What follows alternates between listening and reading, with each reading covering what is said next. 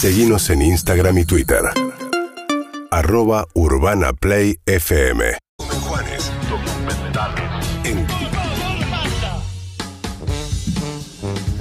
Claro que sí, claro que sí. Momento de hablar de documentales, de traer algunas recomendaciones y también de charlita de café, porque se van a dar algunos temas interesantes. A ver, con polémica en el mar, viene una polémica en el mar. Eh, no sé si es una polémica en el mar que nos tiene acostumbrados los viernes, pero sí algo que este programa ama a charlar. En un ratito voy a ir a eso. Primero vamos a ir a un documental que se estrenó hace poco, que hay que buscar por ahí. Es el documental sobre Machine Gun Kelly, o Kells, así se lo conoce a él.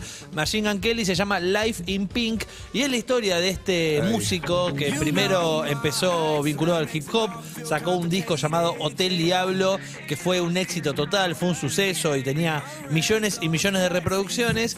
Y hay dos hitos en su carrera, o uno muy importante, que es ni más ni menos que la pandemia y su relación con la pandemia, porque la pandemia lo puso en un lugar donde él dice que volvió a agarrar la guitarra. Él se nota que es un buen músico, que es bueno con el instrumento, pero obviamente estaba demasiado abocado a rapear y a simplemente al hip hop. Era, era un rapero. Era un rapero, era un rapero, era un rapero que cuentan como también con todos los prejuicios que tenían parte del mundo del rap, con un pibito blanco, eh, flaquito, largo, muy vinculado a la moda, vinculado a actuar también, había actuado en películas, en series, entonces como que había para muchos, eh, había poco respeto por el trabajo que él podía dar, pero tenía un disco muy exitoso y por lo general suele pasar eso, cuando además tenés mucho éxito, más hater y más bronca todavía a partir de eso. Pero en la pandemia el chabón agarra la guitarra y se pone, como muchos músicos hicieron, a tocar las canciones que le gustaban de su adolescencia. Entonces empieza con un tema de los Red Hot, después hace alguno de Abril Lavigne y se da cuenta que él quiere perfilarse para el lado del pop punk, del pop rock, de este de esta especie de subgénero que hubo en los 2000, de la mano de un montón de bandas, y quizás una que a mí me gusta traer, que es Blink 182, porque es importante, porque Travis, el, el baterista de la banda, arma un vínculo con él, se convierte en su productor, se convierte en su baterista, por lo menos en las grabaciones del disco, y saca un disco que es el que lo terminó trayendo de gira, entre otras cosas, a Lollapalooza sí, Argentina claro. hace un par de meses.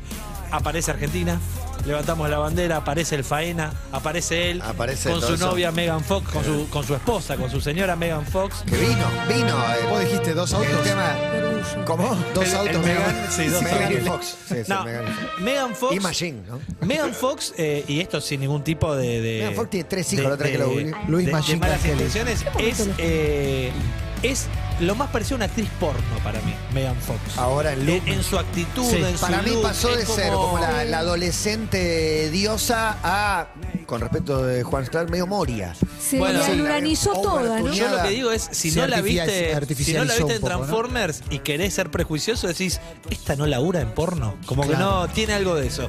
Pero la cuestión con Machine Gun Kelly es Él tiene una estética también de, Sí. de cadena, esa cosa medio punky da también, que es sadomasoquismo y porno. Vos lo ves al pibito y decís, un pibito bastante autodestructivo, de hecho lo muestra en el documental y el documental arranca con una placa que dice, a lo largo del documental se van a ver mensajes vinculados al suicidio y al consumo de drogas y como que hay una advertencia porque obviamente tiene un público muy joven, pero el tipo cuenta que en su momento quiso suicidarse y también en su momento se dio cuenta que estaba abusando de- de- del consumo de drogas y quiso hacer un, un freno justo antes de la grabación de, de este disco. Oh. Él tiene una hija, tiene una hija de una relación anterior, una hija adolescente. También es raro, ¿viste eso? Porque es un chabón súper tatuado de pies a cabeza, con una pibita. La pibita es afroamericana. No, Muy bueno. Parece un, un detalle, pero, ¿viste? De repente Sí. es raro, un chabón rubio, ¿viste? Como todo largo con su hija negra. Pero ese vínculo es muy lindo porque a su vez también es lo que al tipo lo empuja a, a buscar otras cosas y a tratar de, de- de poner los pies firmes en algún lugar. Y a partir de ahí hay una grabación de un disco. Antes de la grabación de un disco hay una presentación a la discográfica para hacer la de agarrar a los gerentes y decirle, bueno, vieron que me fue muy bien con el hip hop, bueno, no voy a hacer esto, voy a hacer otra cosa.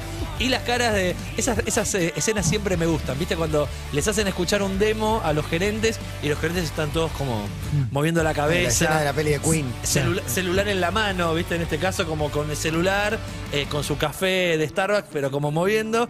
Y cuando termina, hay dos o tres que son los que tienen la batuta que lo mira como diciendo. Y no. ¿Y esto Sí. qué, maestro? Claro. Si ¿Cuándo la, rapeas? si la Claro. veníamos, claro, la veníamos rompiendo con el rap. Claro, ¿por qué? Entonces también es convencer a esta gente, hacer la presentación y encarar esta gira. Esta gira que en el medio tiene una historia muy curiosa porque en la grabación del disco él invita al cantante de Slipknot a grabar una canción. Y cuando va Cory, el cantante de Slipknot, a la- al estudio a grabar, en un momento le pide que escriba una frase para la canción, que escriba unos versos, y cuando leen los versos le dice, che, está bueno, pero nos gustaría cambiarle algo. Y Cory Taylor le dice, no, no. Vos me pediste Eso unos versos, te los escribí, Claro, usalos. obvio. Entonces- o no los uses, O pero no me los cambies. pedile a la Andricina que cambie los versos. Entonces Machine Gun Kelly le dice, listo, perfecto, graban con los versos de Cory Taylor y adivina qué pasa, la canción no entra en el disco. Oh. Cory Taylor. A- Anda a contarle a Cory. Cory Taylor cuando sale el disco nadie le dice nada. Cory Chabón va a buscar el tema. Cory Taylor va a una entrevista, ya no me acuerdo si un podcast o qué, y empieza a hablar de Machine Gun Kelly, como diciendo estos pibitos. Este fantasma. Estos me pi- invita, me estos invita a mí que pibitos- soy un consagrado. Estos Este pibitos de la moda. Y adivina qué hace Machine Gun Kelly. Se calma y no le contesta. No, lo triplica Va a un apuesta. escenario y le dice, ¿y esto es 50 que se tienen que poner máscara para salir a cantar? Mirá Y lo llamaste para que grabe un tema. Claro. Bueno. Si es un loser de Claro, 50 tenía años, 49 cuando lo llamaste. es ¿no? un careta. Ahí el Bronca. problemita es un problemita de redes, de, de discusión, de tirarse, hasta que les toque a los dos el mismo festival. Le toque al himno de Machine Gun Muy Kelly. bueno. ¿Quién toca no primero? tanto por ellos, sino por los públicos. Porque imagínate lo que es el show de Machine Gun Kelly con el público de Slipknot No, abajo. Machine Gun Kelly no tiene problema con los de Slipknot. Los de Slipknot me imagino que tienen problemas. El documental me resultó interesante porque tiene esto ya un poco cliché de algunos documentales de música, de la gira, los momentos. Aparece, como les digo, la Palusa Argentina, también aparece la visita a Asunción, que termina en la suspensión con esa lluvia que hubo, ese temporal tremendo, Sí. donde él no pudo Saluda a tocar. Doja Cat. Sí, claro. Pero Paraguay de Best. sa- salió a tocar a, a la puerta, a la Paraguay de Best. Espectacular. Paraguay de. Best es espectacular. Tú no has ganado nada, Sí. arroba Doja Si quiere, si quiere conocer la historia de este músico de Machine Gun Kelly, de este cambio de la música punk, que después tiene este disco que lo trajo de gira y sobre el final del documental lo que aparece es el nuevo disco que salió, eh, salió cuando él estaba en Brasil, o sea, en esta gira, estamos hablando de este año, principio de este año, saca un nuevo disco que era como, bueno, ahora vamos a ver si tuvo suerte en esto del pop punk o si efectivamente se consagra como uno de los exponentes, más allá de que te guste o no la música, al chabón le va muy bien. ¿Te dieron ganas de escuchar eh, Machine Gun No, Kelly para después nada. de- claro, No, eso- pero lo, para escuchás nada. durante el docu. Supongo, pero suena todo el tiempo. todo el tiempo. Te noto dubitativo. Juan. No, no, no es la música que a mí me guste. Es Eh, un Green Day la- lavadísimo, po- super pop, pero con una estética medio punky. Sí. Pero ves el medio punky fashion, te diría, por el rosa todo el tiempo. Total, pero ponele, ves el de Alanis Morissette, o te digo más, hasta el de Kenny G. Y el No, primer es otra impulso cosa. es poner aunque sea a ver qué te Es otra pasa, cosa. ¿viste? Eh, Alanis te gusta, G no, pero Para mí- lo intentas. Con este Para no. mí es un docu para los fans, los, fan- los fanáticos Ah, lo van ok. a, a disfrutar mucho. Hay mucho de esto de eh, lo que hablamos en, en la presentación del programa, ¿no? La estética de Machine Gun Kelly en esta nueva etapa musical, su, su disco este que lo consagró en esta nueva etapa se llama Sold Out to My Downfall, como sold out a, a- a mi caída, a mi, es como, tiene toda esta connotación del tipo depre. Eh, viste que quiere salir Es un emo. que El negocio de la depresión. Claro, Es un emo es un, tardío. es un El emo, es un negocio de la depresión también. Es- eh, te venden paremos- Al final no tenía nada de es un, es un Anda a emo. victimizarte a las redes. Es un emo Hasta y, que se y- corchea. y- y- Obvio. y describe. No, y la situa- sí, no lo supimos Y la- ver. no, te lo dijo mil nadie. veces, boludo. lo viene diciendo. y dos y millones de veces te lo y- dijo. Y, les cuento cómo fue esa situación. ¿Tuvo un intento? Tuvo un intento donde estaba, obviamente, muy pasado de drogas, solo en una habitación. La llama Megan Fox y le dice: No estás conmigo. Una relación muy, No, muy sana. No estás conmigo en este momento. No estás, yo te necesito, no estás. Tiene una escopeta el chabón. Machine Gun Kelly. Machine Gun Kelly. Y mientras está hablando con Megan Fox, vamos a pensar, cámara se va a Megan Fox ahora. Silencio. Como 40 segundos de silencio y el chabón como... Qué sádico. Bueno. El documental de Machine Gun No Kelly se se, hace llama eso. Son muy felices Life, juntos, ¿no? Life in Pink Terrible. y lo pueden ir a buscar, vale la pena. Pero de acá nos vamos a ir a la segunda recomendación. ¿Cómo? Esta es la que digo que trae cierta polémica. Me gustó mucho. Es un- una serie documental de episodios cortos de 20 minutos que está en Netflix y se llama El futuro de. Esto ya viene medio de moda de hace mucho tiempo, tener columnas que hablen sobre el futuro, el futuro de un montón de cosas. Pero obviamente en, el, en el- la serie documental hay un montón de capítulos y vos tenés que ver cuál es el capítulo que te puede llegar a interesar. Por ejemplo, el futuro de los perros es uno de los episodios, el futuro de las citas, el futuro de los juegos, de las vacaciones espaciales, perdón, de las hamburguesas, hasta que di con uno que dije yo voy a empezar por acá, porque ese es un tema muy recurrente en todo pasa y es el futuro de la vida después de la muerte. Mira, el futuro. El futuro de la vida después de la muerte. No se me ocurre nada más chamullero. ¿Qué, se, Pero- vi- ¿Qué se viene, Juan? ¿Se vienen cositas? Se vienen cositas, chicos. Estamos trabajando en ¿Hay cositas. cositas? Primero, primero que la industria de la muerte es enorme. Es una industria en Estados Unidos de 20 mil millones de dólares. Y lo que cuentan es que nosotros estamos demasiado acostumbrados a conocer la historia de cementerios, eh, la lápida, el epitafio y no mucho más que eso. Pero en el medio, obviamente, que la cosa va evolucionando y va creciendo para distintos lugares. En algún momento en Estados Unidos, Costco, este mayorista, vende ataúdes. streamer.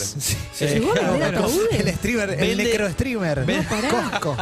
Te Yo sigo desde el que cementerio. te Vender armas ya era demasiado. Ataúdes en un super, o sea, en un cosco. Vende ataúdes. O sea, vos podés comprar por lo online o podés comprar alguien en lo el fabrica, alguien lo vende, está bien. No, bueno, sí, pero en un supermercado todos era elegimos, raro. ustedes, como- todos elegimos. Estados Unidos es- ¿Para qué voy a la, voy a la góndola? Voy a la góndola de Ah, los no, ataúdes. chiquito. Este me gusta, decir, viste, como buena madera.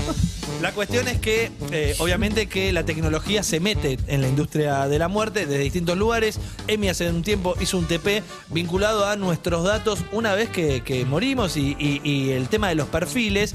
Y a partir de acá el episodio también se involucra en esto, habla justamente, pero de la misma manera que un tanatólogo se encarga de, de- de maniobrar, no sé cómo decir, de, Sí, de sí. manipular tu cuerpo, Sí. también hay gente que dentro de esta industria encontró un nuevo trabajo que es el de hacer una curaduría de tus datos digitales. O sea, laburar quizás, por ejemplo, para que sigas activo. O sea, no para que sigas activo si alguien te encuentra, sino para seguir generando ¿Contenido? Y Y yo de pienso en manera. Bowie, en Bowie que digo, tenía, tenía preseteado mails, montones de mails durante meses, lanzamiento de discos. Pero con vencimientos. Posteos. Exacto. Ahora, yo, Sí. lo- si querés, lo puedo asociar más a la cuenta de Diego, que sigue siendo arroba Maradona, ¿no? Sí, claro, Por ahí claro. manejan los no, hijos. Me, me iba a Sí. meter en, en Maradona llegando a algún momento porque dicen, bueno, vos tenés estos datos, ¿no? Y con estos datos tenés una base de un montón de cosas que se pueden hacer. Vinculado a esto también aparece eh, una un- tecnología que ya tiene un par de años, pero que está muy en boda, que son los deepfakes. Esta Sí. idea de El de Diego de hace poco. te- Exacto, por eso, por eso lo iba a traer. Sí. Eh, no sé si todos lo vieron, esta especie de Diego. no es,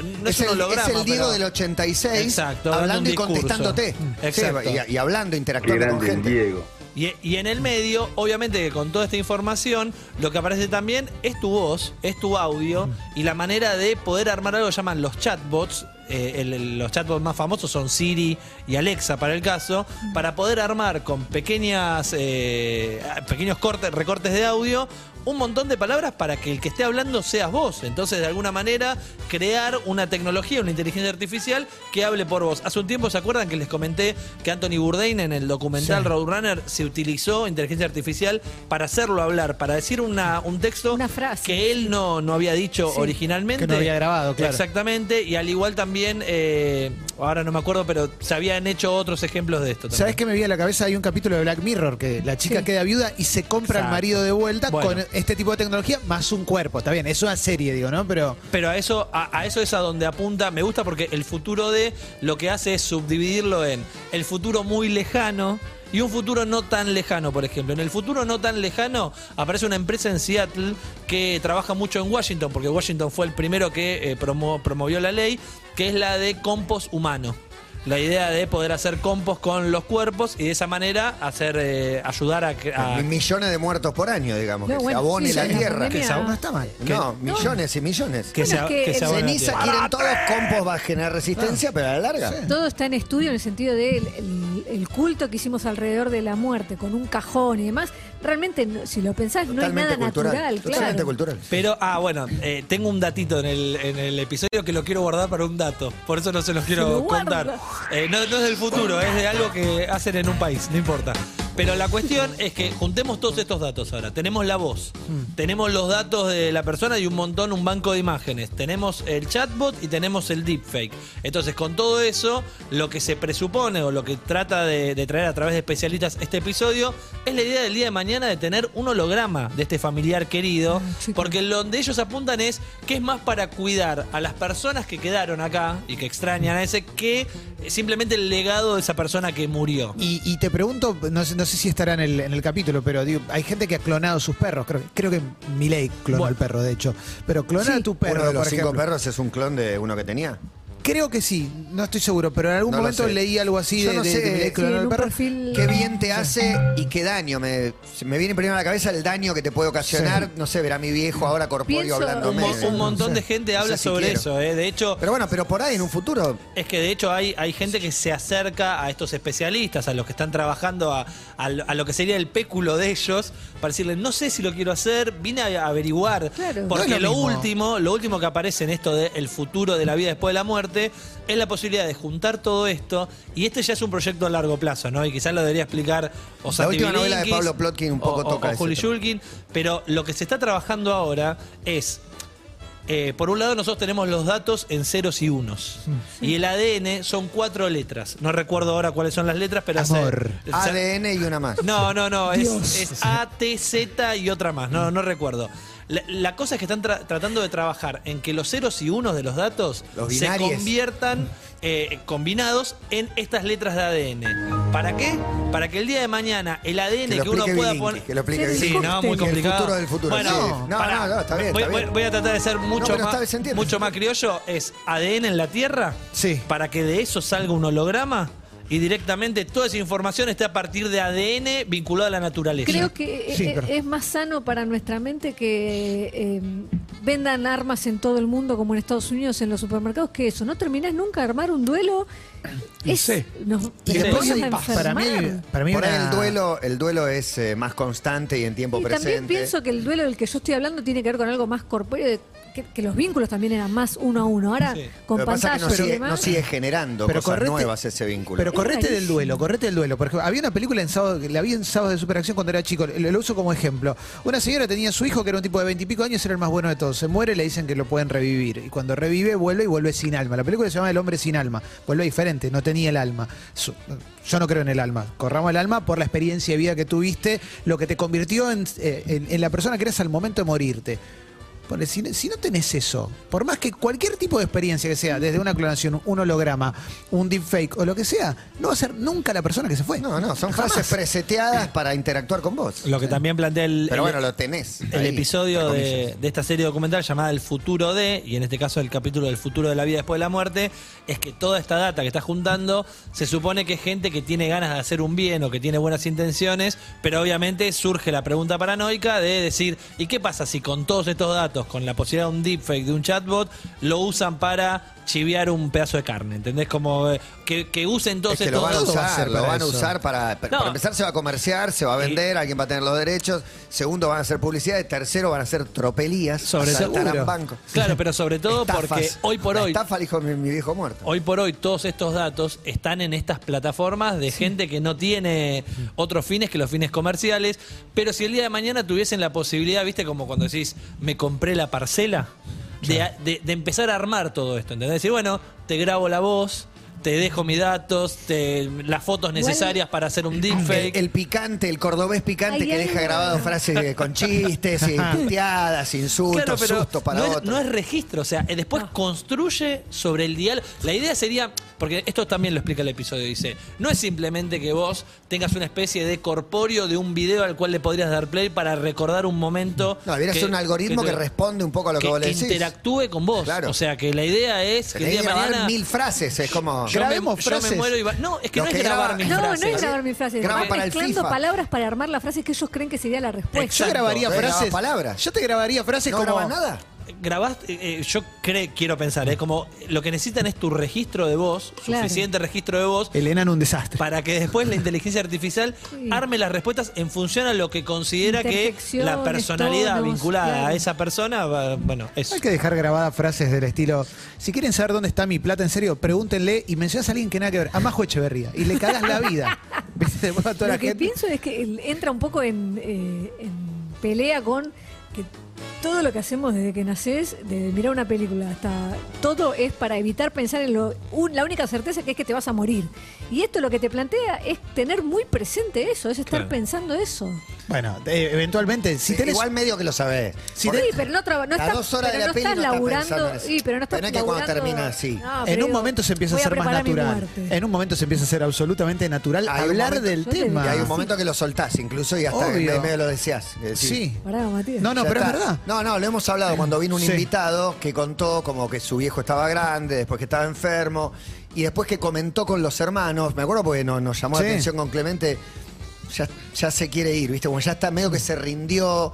Una sensación que muchos van a saber de lo que estoy hablando. Claro, que en un claro. momento Medio empieza a se ser entregó. natural de decir, prefiero irme y que cuando Ya tenés está. la edad que tenés ahora decís, Te sentís me cuesta, mal, claro. te pasó de todo, qué sé yo, poner Pero el ahora, contexto. ahora no lo podemos ni siquiera procesar, No, ¿viste? no, no Pero lo bueno, quiero ni sí, pensar. sí. El futuro de tiene Bueno, episodios futuro del como, por futuro. ejemplo, el futuro de los auriculares, de la salud, de los rascacielos, de la Me moda. interesa. Siempre pregunté el futuro de los, de los juegos, de, la, de las consolas de juego. Está porque también, obviamente. Hace 22 palitos, ahora, ¿viste lo que es? En 20 es imposible de imaginar. Solo te imaginas cosas que Y existen. cascos. Eh, Pero no sé. Más. El futuro de las citas, el futuro de las plantas del hogar. Hay un montón de episodios, duran entre 15 y 22 minutos y vale la pena por si quieren ver algo corto. En Netflix se llama El futuro de y el documental de Machine Gun Kelly, Life in Pink, para buscar por ahí. Y la canción que sale con gente gritando en vivo. En vivo en Montreux 2012, Alanis Morissette dice que todo es irónico.